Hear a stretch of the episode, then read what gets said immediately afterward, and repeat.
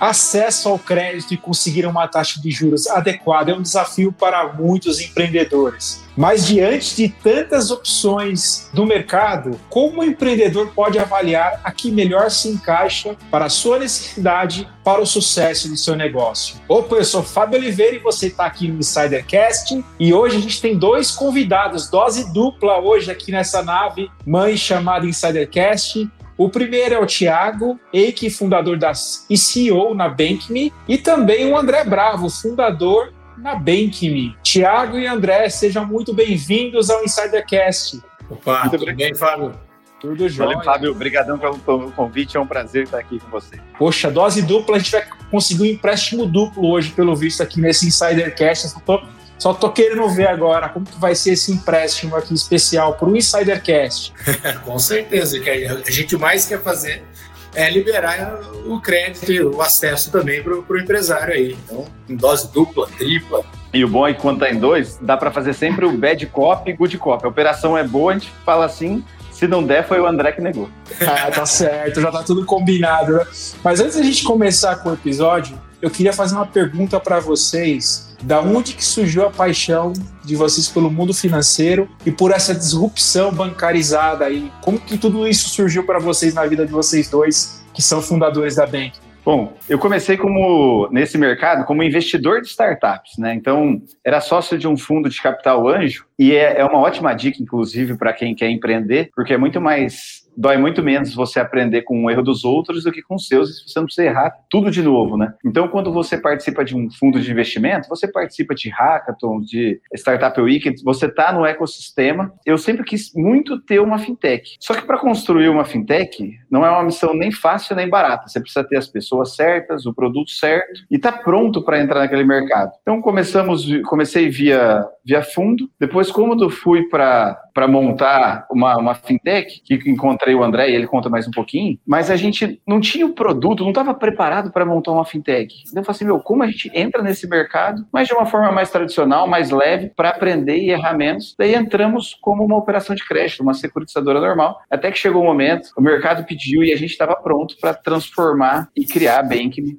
e, e, daí sim entrar no mercado de fintech. É, e eu acho que eu, a minha história, eu brinco sempre que ela começa um pouquinho mais, mais, mais distante porque desde quando eu era criança, dentro de casa eu sempre fui ensinado muito sobre dar valor ao dinheiro, no sentido de, de não tratar com descaso, porque senão você não consegue guardar, não consegue crescer e enriquecer. E então, desde de pequeno, eu ganhava minha mesada ali, todo mês um pouquinho, eu já guardava ele. E quando meus pais precisavam, às vezes, pô, André, me dá cinquentão ali para pagar qualquer coisa que eles precisavam na hora, não tinha dinheiro na mão, eu pegava e emprestava para eles. E na hora de, de pegar de volta, eu falava assim: tá bom, mas cadê os juros? Casas bancárias André e ficava brincando muito disso. Eles achavam bonitinho na época, ah, que legal, cobrando juros, não sei o quê.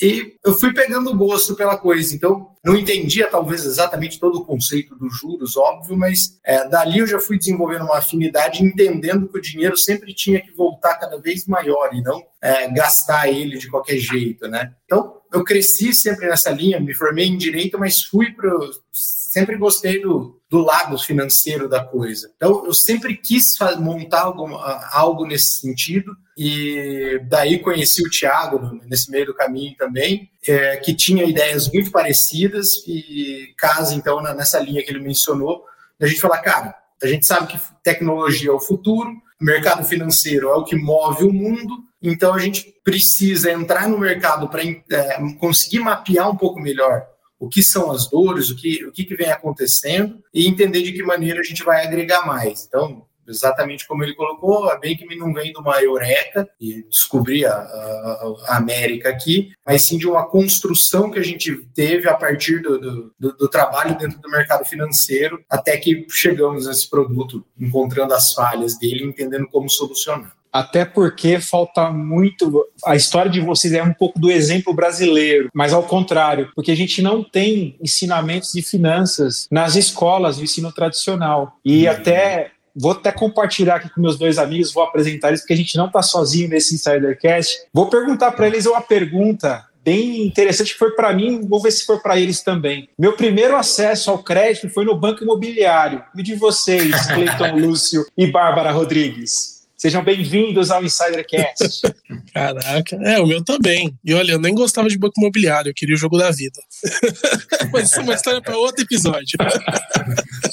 Olha, acho que o meu primeiro acesso a crédito também deve ter sido no banco imobiliário, mas eu lembro muito a exemplo do que o André trouxe aqui, de guardar dinheiro quando criança. O meu avô, todo Natal, a gente está chegando, inclusive na época né, do Natal, ele sempre dava para todos os netos uma caixa de bombom com dinheirinho escondido, assim, por baixo do papel celofane, assim, ó. E eu perguntava para ele, nossa, avô, onde que vende esse, esse chocolate com dinheiro? Ele, só eu sei onde é esse banco. E na verdade era ele que abria com todo cuidado o papel e colocava ali, né? Mas acho que foi a primeira vez, assim, que eu, que eu tive contato com dinheiro e de saber controlar o que, que eu ganho, o que, que eu gasto, o que, que eu quero, onde eu quero, entre muitas aspas, né? Quando a gente é criança, investir, né? É num doce, é num brinquedo, é num, numa roupinha, enfim. Acho que foram as duas, os meus dois contatos primeiros.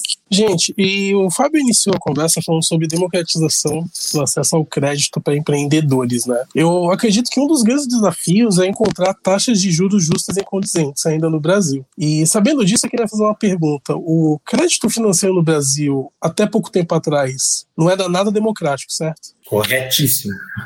É que quando a gente fala que não é democrático, a gente tem que entender qual é a, a base o topo da pirâmide que desencadeia tudo isso, né? Por que, que ele não é democrático? Porque ele é centralizado. Todo mundo já sabe aquela história que 80% do crédito está na mão de cinco grandes bancos. Então, como você faz para quebrar, dar mais acesso, né? Quebrar a barreira de entrada? Então, quando a gente veio com a ideia do mini banco, é muito isso. Quando a gente olha quem tinha financeiras no país, sempre era um ex-bancário. Então, mais de 90% das financeiras, Factoring, FDIC, securitizador, são de ex-bancários. Por quê? Porque eles sabiam como é que funcionava o processo. Então, a gente falou assim, caixa, e se a gente quebrar essa barreira e a gente criar e operar para que outras pessoas possam entrar nesse mercado? Mais gente disputando, é, melhores taxas. Então, é isso que a Bank me faz, né? Então, ela cria financeiras é, e ela faz todo o back-office e daí faz para quem? Para o ex-bancário? Não. A gente faz para aquele empresário que ele tem um ecossistema dentro da média ou da grande empresa dele. Normalmente o cara que fatura acima de 40, 50 milhões de reais por ano, o ecossistema dele consome crédito. Chega na ponta, seja na ponta do fornecedor, do cliente, no network, ela demanda crédito por si só.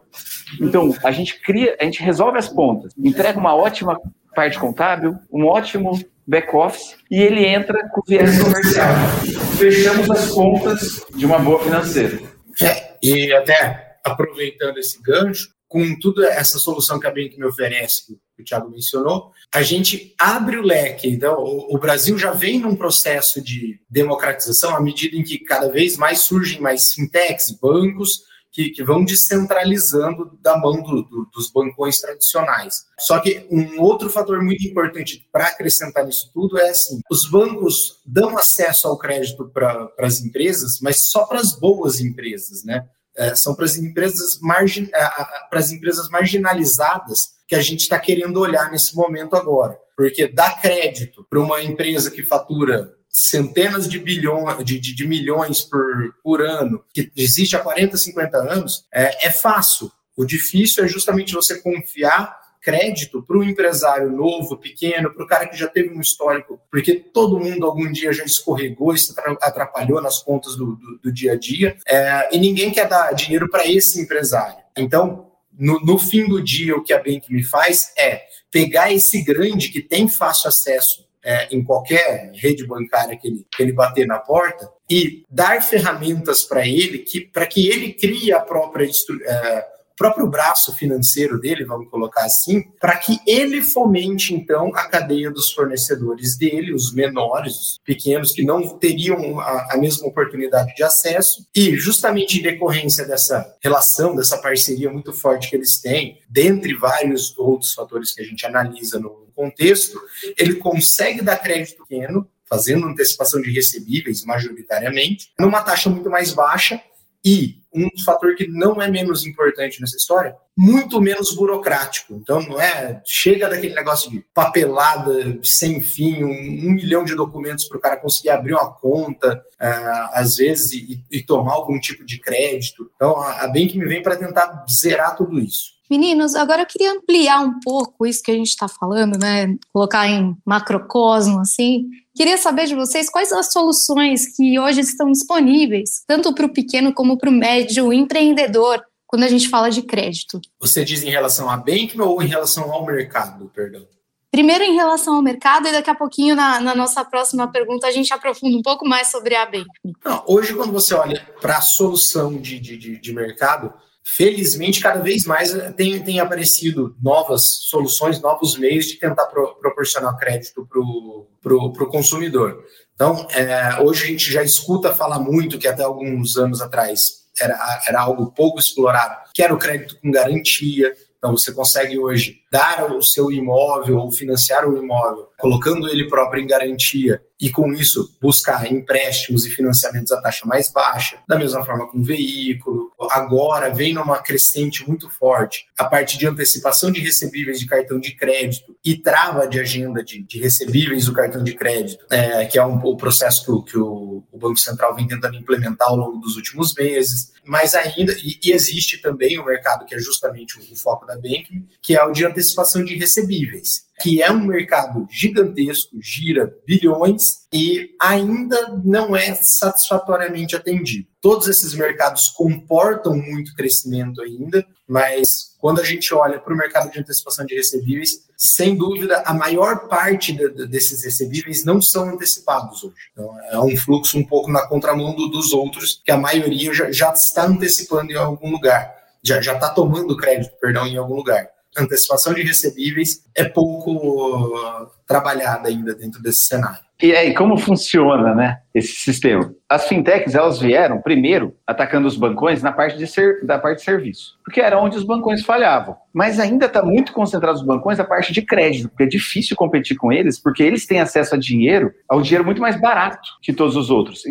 Hoje, as fintechs atacaram muito fortemente a parte de serviço e têm conseguido fazer melhor. Mas na parte de crédito, esse ainda é um reduto dos grandes bancões. Ainda tem muito a ser feito, porque eles têm acesso ao dinheiro mais barato que existe. E por falar em dinheiro barato, vamos fazer uma exemplificação agora no Insidercast. Imaginando aqui a gente como Insidercast os insiders que são os nossos ouvintes e a gente precisa criar um banco para eles, né? conceder crédito para eles, para essa nossa audiência. Pensando nessa linha, a gente está criando aqui um novo negócio juntos, hein, gente? Pensando nessa é. linha de criação de um novo negócio aqui conjunto, eu queria que vocês exemplificassem o modelo de negócio de vocês. Pensando que a gente é o Insider Cash e a gente vai ofertar crédito para os nossos ouvintes, né? como um, um mini banco. Como que seria isso na prática? Eu acho que vai ficar muito mais bacana a gente exemplificar e aí já fica essa ideia de negócio com o Insidercast aqui. Já fica lançado aqui o, o modelo de negócio Insider Banco. Show. É, o modelo de vocês, do, o modelo do Insidercast é diferente do, do perfil do nosso cliente, mas dá para a gente estruturar para exemplificar. Então, fechamos aqui com o Fábio, com a Bárbara, com o Cleiton, com todo o time e montamos o Insider Bank. Montamos esse Insider Bank e daí a gente vai falar assim: poxa, meninos, vocês estão afim de começar girando quanto? Ah, Vamos supor que vai ser um milhão de reais. Então, a gente cria a tua operação e vocês vão depositar. A gente vai criar um CNPJ e uma conta no banco, conecta esse CNPJ, tudo seu, tudo 100% seguro. Então, vocês vão depositar lá, é, tem várias formas de aplicar o capital, pode ser via debêntures ou depósito, vocês vão depositar lá um milhão de reais. Beleza, depósito feito, operação rodando, vocês vão ter acesso à nossa plataforma, todos os controles, todos os painéis lá. Agora vem na parte de por onde nós vamos vender esse capital. Por onde nós podemos vender. Então, normalmente começa via fornecedor. Como? A nossa plataforma pluga no ERP do InsiderCast e todas as notas fiscais que são emitidas contra o InsiderCast chega para a gente. Então vamos supor que vocês compraram iluminação, gastaram lá 100 mil reais de iluminação, ninguém compra nada mais à vista. Tá vendo, Cleiton Você Está gastando todo o nosso dinheiro em iluminação. Então compramos a iluminação do Clayton lá, 100 mil reais para daqui 60 dias. E o nosso, essa informação chega para é, para nossa plataforma. A hora que ela chega, o nosso sistema calcula os juros e manda lá, vamos supor que foi o André que vendeu, fala assim, André, você tem é, 100 mil reais para receber daqui 60 dias. Eu consigo te dar 95 agora, é só você clicar aqui. Se o André estiver precisando desse capital, ou se ele vê que é um capital barato, que ele consegue rodar, que faz sentido para ele, ele clica ali e com um clique, em 15, 20 minutos, 95 mil reais vai estar na conta dele. E o Insidercast vai pagar só daqui os mesmos 60 dias os 100 mil reais. E esse lucro de 100 mil reais ficou para quem? Para o Insider Bank. Ou seja, o Insider Bank não teve risco nenhum, porque ele sabia que o Insider Cash ia pagar, lucrou 100 mil reais, os 100 mil reais e conseguiu fazer essa operação girar. Agora, você imagina isso num grande volume. Mas beleza. Com certeza, o Fábio não está pensando em fazer só para fornecedor, porque tem mais operações. Então, vamos supor que todo o público do Insider Cash está vendo isso aqui e fala assim: Poxa, preciso de outras formas de capital. Procura o Fábio. Nisso, o Fábio fala assim: Bom, é, para a Bárbara eu quero fazer. Para o Cleiton, não. Mas será que a operação dele está saudável? Será que eu não vou perder dinheiro aqui? Porque quando eu vou fazer para o meu cliente, existe risco. O Fábio vai mandar isso para a Bankme, a Bankme vai fazer uma análise de crédito e vai devolver. Fala assim: ó, esse aqui tá bom de fazer, esse aqui não tá tão bom de fazer. Mas o Fábio fala assim: às vezes eu falo que a Bárbara não tá boa de fazer, mas o Fábio fala: poxa, mas eu conheço, dá para fazer para ela. Pode fazer. E fazemos, porque o banco é teu. Pô, mas para que taxa eu faço para a Bárbara? Ah, a Bárbara vou fazer a 5%. Para o Cleiton eu vou fazer a 1%. Você decide, o banco é seu. Então imagina isso dentro das suas operações, via cliente, via fornecedor, via networking. Tem muitos casos, vamos supor que o banco é do Fábio e o Insidercast está precisando de, de capital. O Fábio faz, não vai pôr da pessoa física dele dinheiro no Insidercast. Ele vai usar o banco dele para pôr o dinheiro no Insidercast. Vamos supor que o Fábio tem várias empresas, então ele vai financiando elas como se fosse um CNPJ normal, um bancão normal. Ou seja, em vez dele pagar juros para um grande banco, para um grande FDIC, ele paga juros para ele mesmo. Então, isso é dar autonomia para o empresário.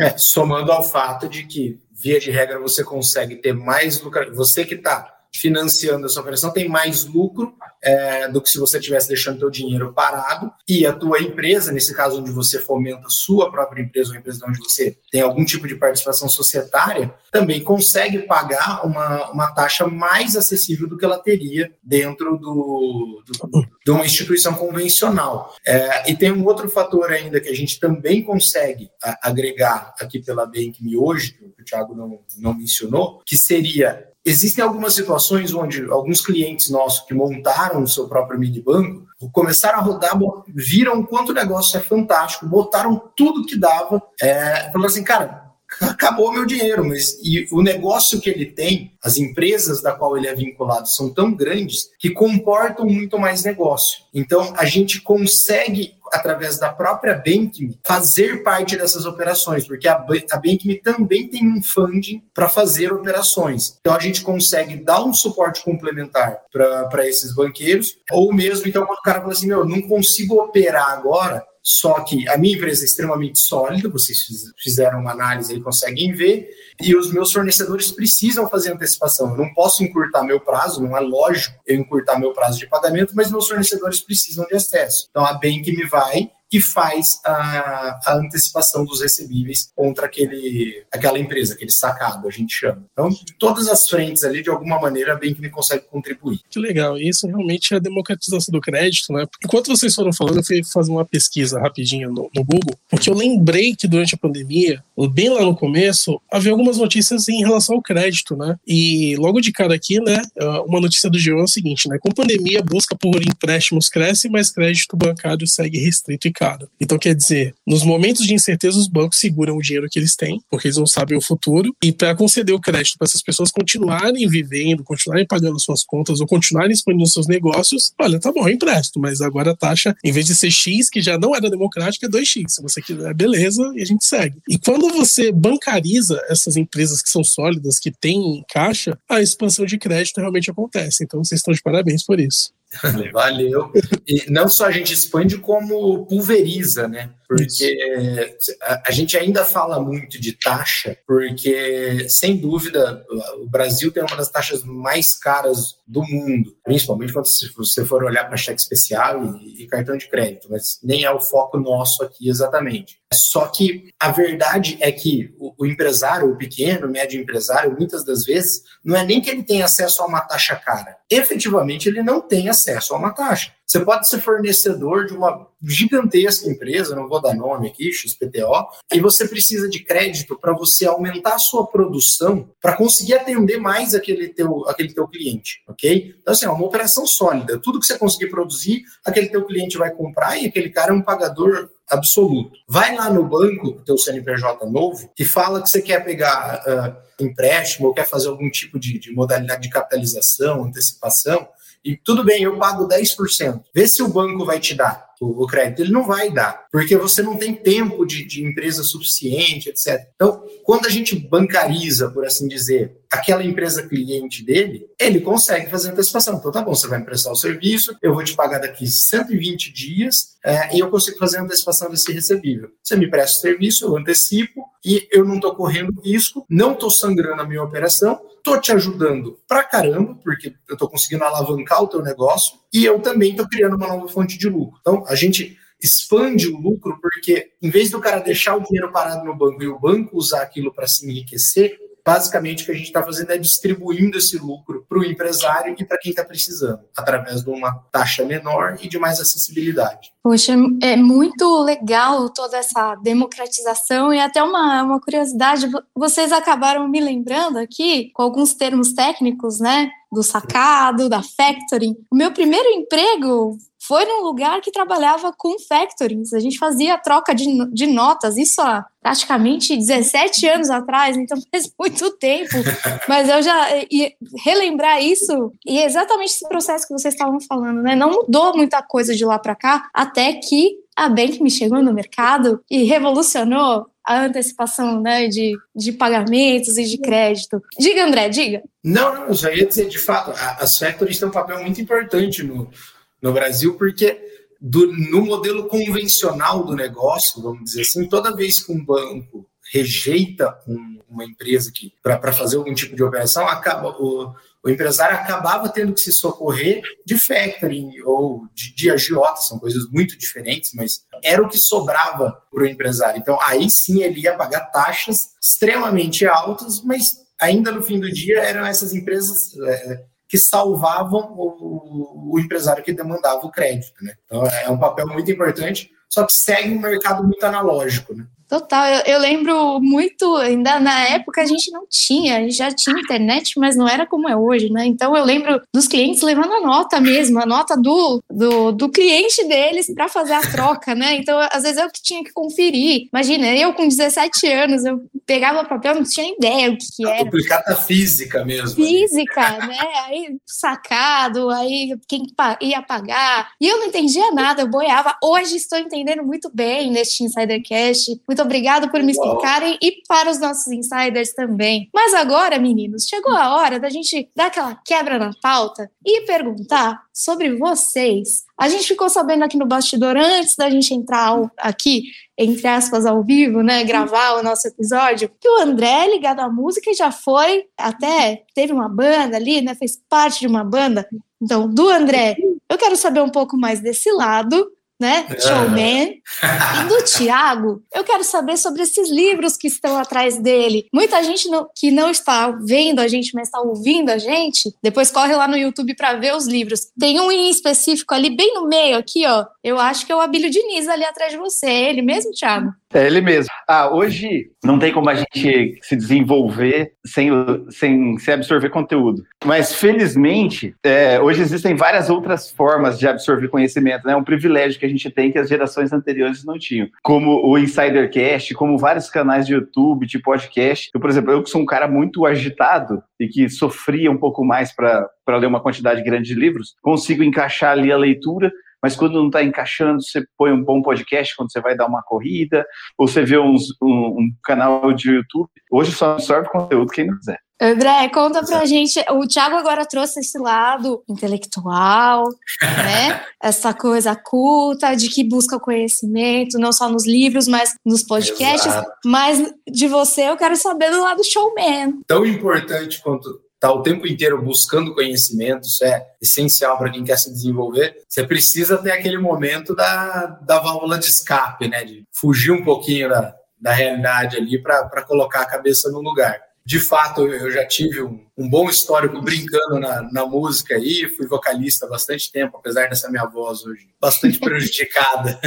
Cantei muito tempo aí, na noite, balada, tinha bandinha, época de faculdade, etc. É, gosto muito disso ainda, hoje ainda é um hobby meu para descontrair. Até gostaria de voltar com banda, mas o, o tempo que tem sido consumido com, com tanta atividade dos negócios rodando é, acaba prejudicando, mas sempre gostei muito, rock and roll forte. Como a gente mora no interior do Paraná, você não pode negar a existência de outros. Não vou negar que sou louco por você, né? No sertanejo, aqui, né?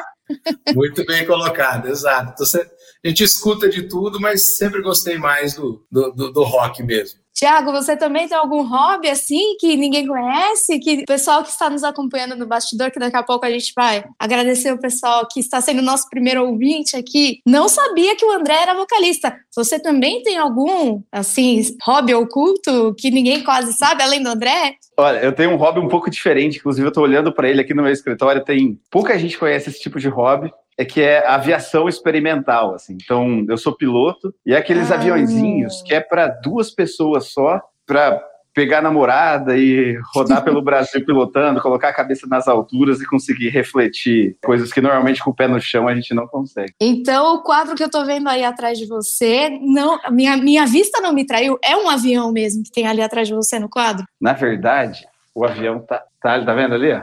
Ai, que demais, que demais. E aqui já está até plotado com o desenho da Bankme.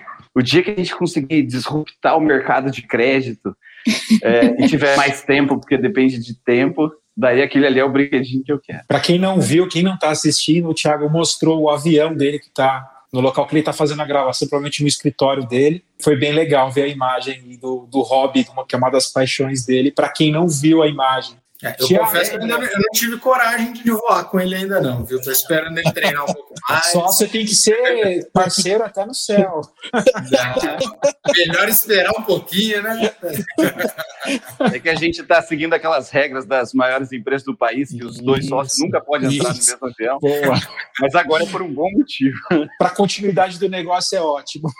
Exato, certeza. André e Thiago, a gente já perguntou do modelo de negócio da Bankme, que era a pergunta que eu ia fazer para vocês, mas a gente pode falar um pouquinho mais dessa paixão que vocês nutrem por esse mercado, que é um mercado disruptivo, e como vocês estão ajudando os empreendedores nessa tarefa diária de aculturamento, porque vocês estão oferecendo, ofertando um produto novo né, para o mercado. Qual que é o maior desafio hoje para vocês nessa tarefa diária junto ao empreendedor brasileiro para explicar o que vocês fornecem e converter esse produto para essas empresas que vocês fecham? Rapaz, o maior problema, porque assim, são, são muitas dificuldades. Vocês mencionaram ali no começo, quando a gente estava contando um pouquinho do, do, da nossa história ali, é, que não existe muito uma cultura de ensinamento financeiro, né? Dentro da escola brasileira mesmo, como um todo. Então, Dentre muitos desafios que existem, eu percebo que um deles é justamente ensinar para o grande empresário que ele está deixando de, de, ganhar dinheiro, é, podendo ajudar o, o, empresário menor, a empresa menor. Então, eu, eu listaria isso como um dos fatores, porque o negócio da Bank ele é relativamente complexo, talvez para entender num, num, primeiro momento, então você precisa apresentar para o grande empresário e mostrar para ele, assim, meu, presta atenção aqui, você está deixando dinheiro em cima da mesa, você não está nem sabendo. Ah, mas meu dinheiro está aplicado ali no banco, está rendendo bem.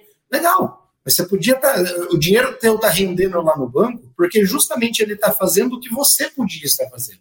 Então, qual é o segredo do banco? Por que, que o banco ganha dinheiro? Porque ele empresta dinheiro dos outros de múltiplas formas, emprestar numa, num sentido mais amplo aí, ele empresta o teu dinheiro para os outros a uma taxa muito mais cara e ele fica com o lucro, te dá um troquinho. Então a gente tem que ensinar isso para ele, para que ele desenvolva gosto pela coisa e, e, comece a, a, fomentar a própria cadeia dele ali de, de, fornecedores. Eu acho importante a gente fazer um storytelling aqui para que o público consiga entender a mudança do cenário pela qual a gente está passando. É, a maior parte dos, das boas empresas que tem hoje no país, as empresas que faturam dezenas, centenas de milhões de reais, elas têm 20, 30, 40, 50 anos. Uma empresa antes precisava de 30, 40, 50 anos para ficar grande. E os fundadores dessa empresa entenderam que o crédito era muito perigoso, era muito risco. O banco tomava casa, tomava carro, o cara quebrava. Isso veio mudando com o tempo. É o que acontece em todos os mercados. Então, acontece uma mudança lá fora do país e essa mudança chega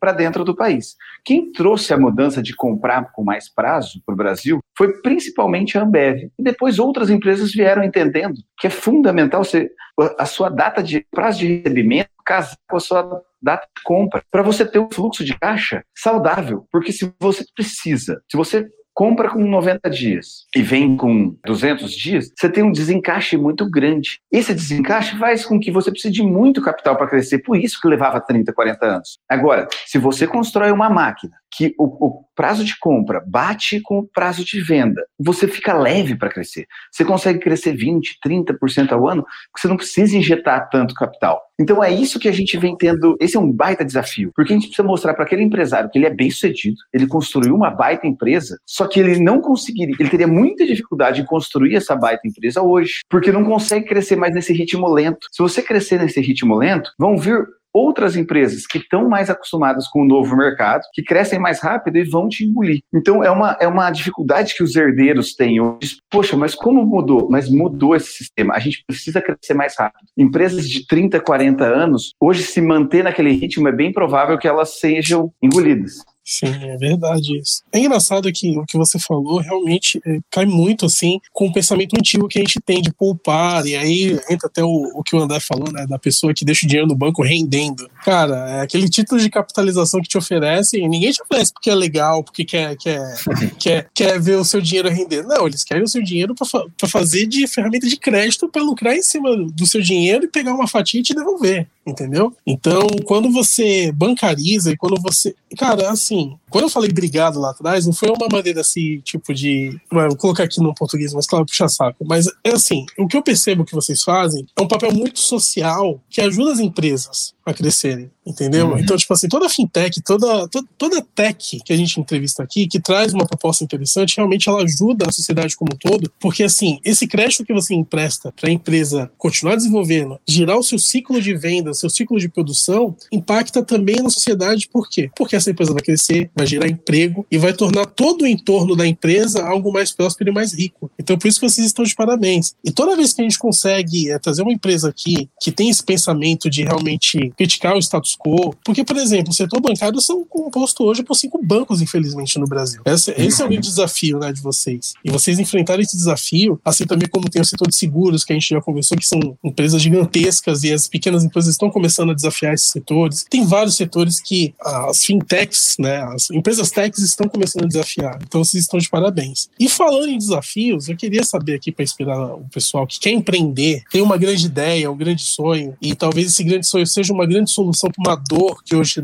nós podemos ter. Quais foram os seus maiores desafios pessoais e profissionais? E se vocês puderem falar um, um deles para nós, é, seria muito legal, porque a gente gosta de ouvir essas histórias. E também, o que, que vocês aprenderam ao superar esses desafios? Vocês poderiam contar para gente? A vida do empreendedor, ela é só desafio, né? E conforme você cresce, maior fica o tamanho, não deixa de ser marola e aumenta o tamanho da onda. Tem uma história de, de empreendedorismo que eu acho que vale a pena trazer. Eu venho de uma família simples, de uma cidade bem pequena, que é Ibiporã, que é aqui do lado de Londrina, interior do Paraná. Então, se você tem muito pouco acesso a empreendedorismo, até você começar a buscar informação. E quando eu era moleque, tinha, moleque não, já tinha 18 anos, usando ali no, no ferro da família, eu, eu consegui desenvolver uma tecnologia para mudar o sistema de transmissão dos tanquinhos de lavar roupa. Então, eu não sei se algum de vocês tem aqueles tanquinhos em casa, aqueles pequenininhos, redondinhos, e é um sistema muito simples a transmissão dele. É um motor, uma polia e uma correia que liga um no outro. E a correia que era usada era uma correia dentada. Então, tudo que é correia dentada tem impacto, gera calor, gera desgaste. Tinha acabado as correias dentadas, eu fui tentar pôr uma Poly-V. Poly-V é tipo um pneu frisado e ele é contínuo. Fui testando, daí diminuiu o tamanho do motor, diminuiu o tamanho da polia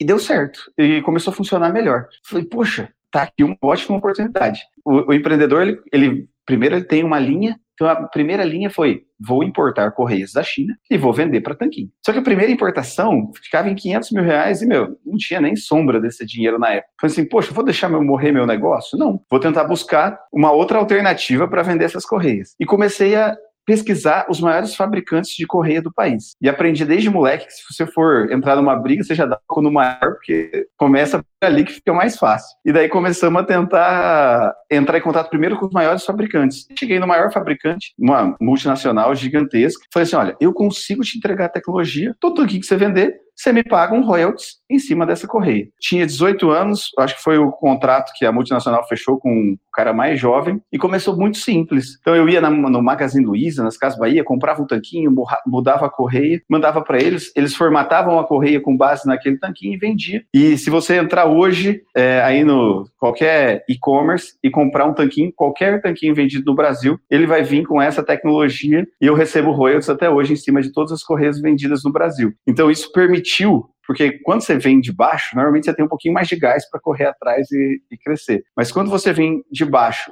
e tem um pouco de capital para poder brincar, daí o, jogo fica ainda mais gostoso. É, show de bola. A história do Thiago é bem legal. Eu não, eu não fui tão, tão aventureiro. Acho que eu gastei mais tempo em casa brincando no estúdio.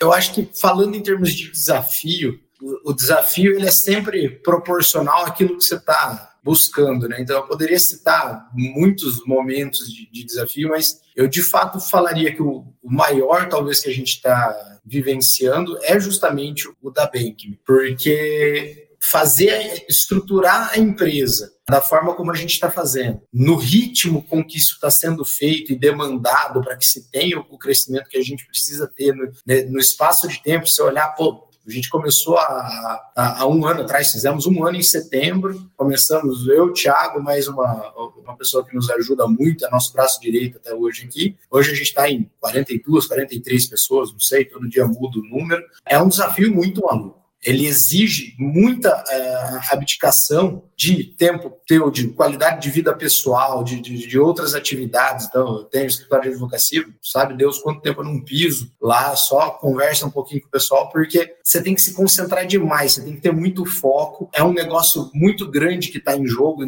não pelo dinheiro que, que um dia pode ser que aconteça dentro para nós, assim, mas porque a gente está criando de fato um negócio disruptivo. E então você não tem aqui dentro do do país exatamente um benchmark para ficar olhando e falando, ah, vou copiar, vou fazer mais ou menos igual. É facão no mato, descobrindo como que dá certo, como que dá errado. Acorda todo dia feliz, chega, recebe uma bomba, tem que saber contornar e, e manter o otimismo. No, lá pelo meio-dia é o melhor dia da tua vida, porque deu certo alguma coisa, você resolveu. Então, é um, uma montanha russa de, de emoções ali que você tem que saber lidar porque se você também não souber segurar, você não consegue motivar a tua equipe, liderar, engajar eles da forma como tem que ser. Então eu colocaria hoje a Bank, sem dúvida, como o maior desafio que eu venho enfrentando aí na história e sinto que tem muito chão pela frente. Meninos, agora chegou aquele momento do meninos, nossos insiders aqui. Um, dois, três e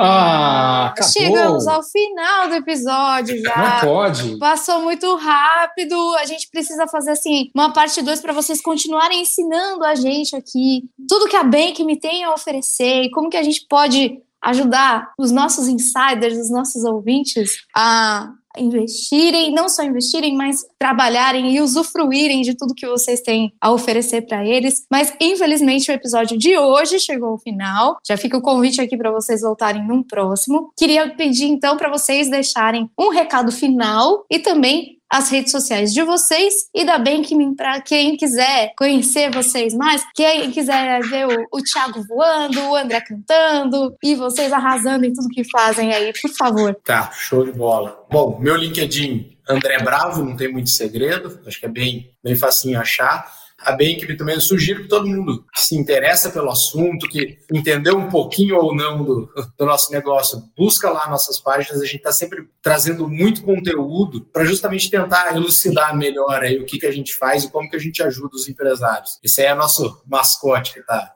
aparecendo aí em cena. E o recado que eu deixo mesmo é empreendedor se você se alguém já é empreendedor ou não é porque tem medo, tem uma ideia, mas tem uma ideia boa, cara, mete a cara. A gente fica, eu vejo muitos amigos que têm ideias boas, mas ficam com medo. Ah, mas eu não sei como fazer, como que, que tem que ser feito. Mas, cara, eu não fazia a menor ideia do, do, do, que, que a gente ia construir. Eu sabia que a gente queria fazer alguma coisa grande, alguma coisa diferente. Mete a cara e vai muito foco, muita determinação ali em cima, que, que você vai se destacar. Eu acho que só só, só dá certo mesmo, só cresce, só prospera quem de alguma forma se arrisca a, a fazer algo diferente de fato. Né? Então, a, a minha palavra final acho que seria nesse sentido de encorajar aí um pouco os nossos empreendedores. É, eu peguei até o Cash, que é o nosso mascote aqui, e o nome dele é Cash, né? Porque a galera fica o dia inteiro, vem Cash, ninguém pode falar sai Cash.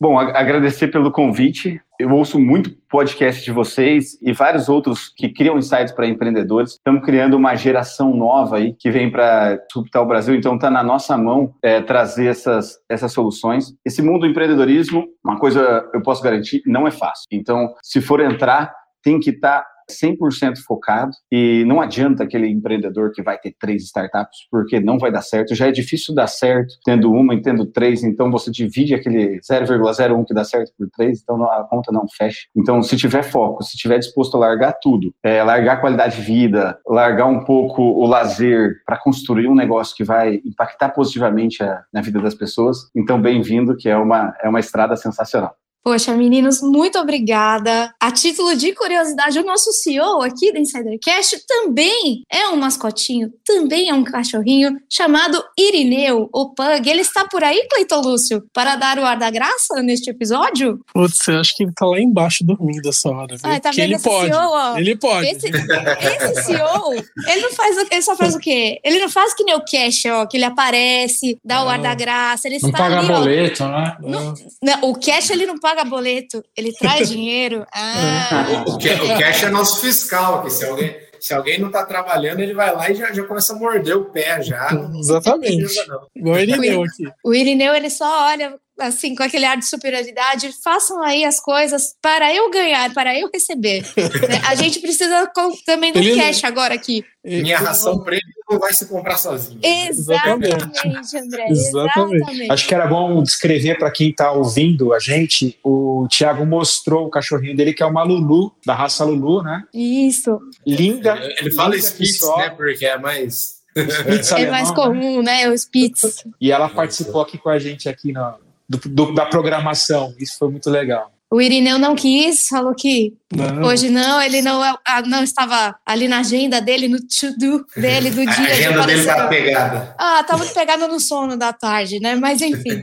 Meninos, brincadeiras à parte, muito obrigada por estarem aqui com a gente. Obrigada por esse recado final de vocês, de que vou até brincar um pouquinho aqui. Canja de galinha e resiliência não faz mal a ninguém, principalmente a quem é empreendedor como nós aqui também no Insidercast. Eu gostei muito que os meninos trouxeram que se você tem uma ideia, não deixe de acreditar na sua ideia, por mais louca que seja. Eu adorei a história do Thiago com, com os tanquinhos. Olha aí que beleza, tá ganhando royalty até hoje, mesmo quando ele não tinha como investir nesse sonho. E hoje, muito mais do que isso, vou até fazer um, uma brincadeira aqui, ele tá voando muito alto com a Bank ao lado do André, o André fazendo um som ali. Enfim, é isso que eu deixo aqui de insight final para vocês. Agradeço a audiência de quem? De vocês, insiders. Obrigada por mais um episódio com a gente. Estamos chegando aos 200 episódios aqui no diário. Todo dia tem episódio novo, todo dia tem inspiração para vocês, todo dia tem a prova material com todas essas histórias de que é possível sim. Então, se você tem um sonho, vá atrás dele, vá e vença. Não é isso, Cleiton Luz? Lúcio, obrigada Fá, obrigada Talita, obrigada Vinícius, obrigada Júlia, que tiveram aqui com a gente no bastidor e indicaram os meninos aqui como pauta para o Insidercast. E a gente se encontra num próximo episódio. Não é não, Cleiton Lúcio, pai de Irineu?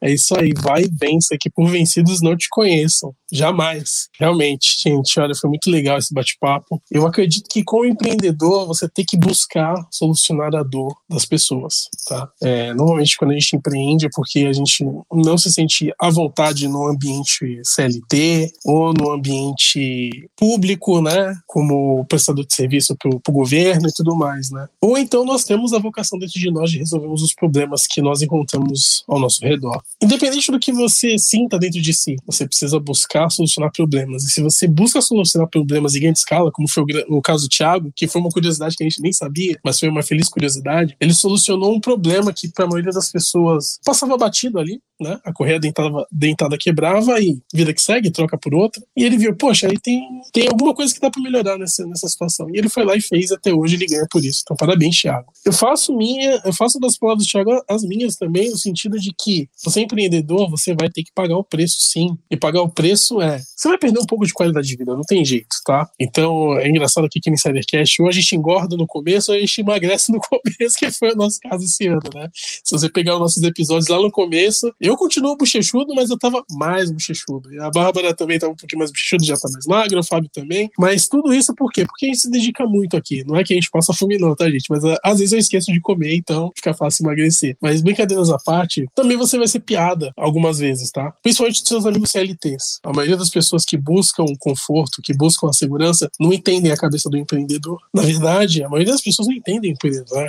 Acreditam que eles são loucos. Mas na verdade são os loucos que mudam o mundo, né? São os loucos que trazem o novo. São os loucos que realmente desafiam o status quo e fazem as coisas acontecerem. Se todo mundo acreditar que tá bom do jeito que tá e tá seguro e tá gostoso, a humanidade não evolui e a gente não resolve os nossos problemas. E outra coisa, né? Como o Thiago disse também, cara, se você. Quer dizer, eu vou pegar um pouco do que ele disse e transformar aqui, tá? Se você não vem de um berço tão dourado, tudo isso que eu falei é em dobro. Então, se você vem de uma periferia, se você é pobre e tudo mais, vai ser duas vezes mais difícil. Mas vale a pena. Eu acho que eu acredito assim que todo mundo pode ser empreendedor, mas algumas pessoas têm a vocação dentro de si. Então, por isso, vá e vença e que por vencidos não te conheçam jamais. Muito obrigado, pessoal, por ter compartilhado o tempo e o conhecimento de vocês com a gente. Muito obrigado, Bar. E Fábio, muito obrigado e é com você. Obrigado, Cleiton. Você falou dos loucos, eu lembrei da música do Charlie Brown Jr. Só os loucos sabem. E é que empreende é isso mesmo, só os loucos sabem mas o que, tudo que foi falado aqui serve de inspira, serviu de muita inspiração para mim. Imagino que tenha servido para você que nos está assistindo e nos ouvindo. Você também pode ser empreendedor dentro da sua empresa. Você também pode descobrir os problemas da sua empresa e resolver também ter sucesso intraempreendendo, como a gente trouxe aqui em alguns episódios do Insidercast. Se você não está para o lado do empreendedorismo, pense como empreendedor também com o seu crachá na sua empresa. É super importante. E a gente sai muito inspirado hoje com a história da Bankme, com a sua disrupção no mercado bancário, com a história de vida dos dois, né? Tanto dos dois empreendedores que a gente teve a oportunidade de conversar hoje aqui no Insidercast. E se você gostou desse episódio, siga a gente nas redes sociais, a gente está no Insidercast, no arroba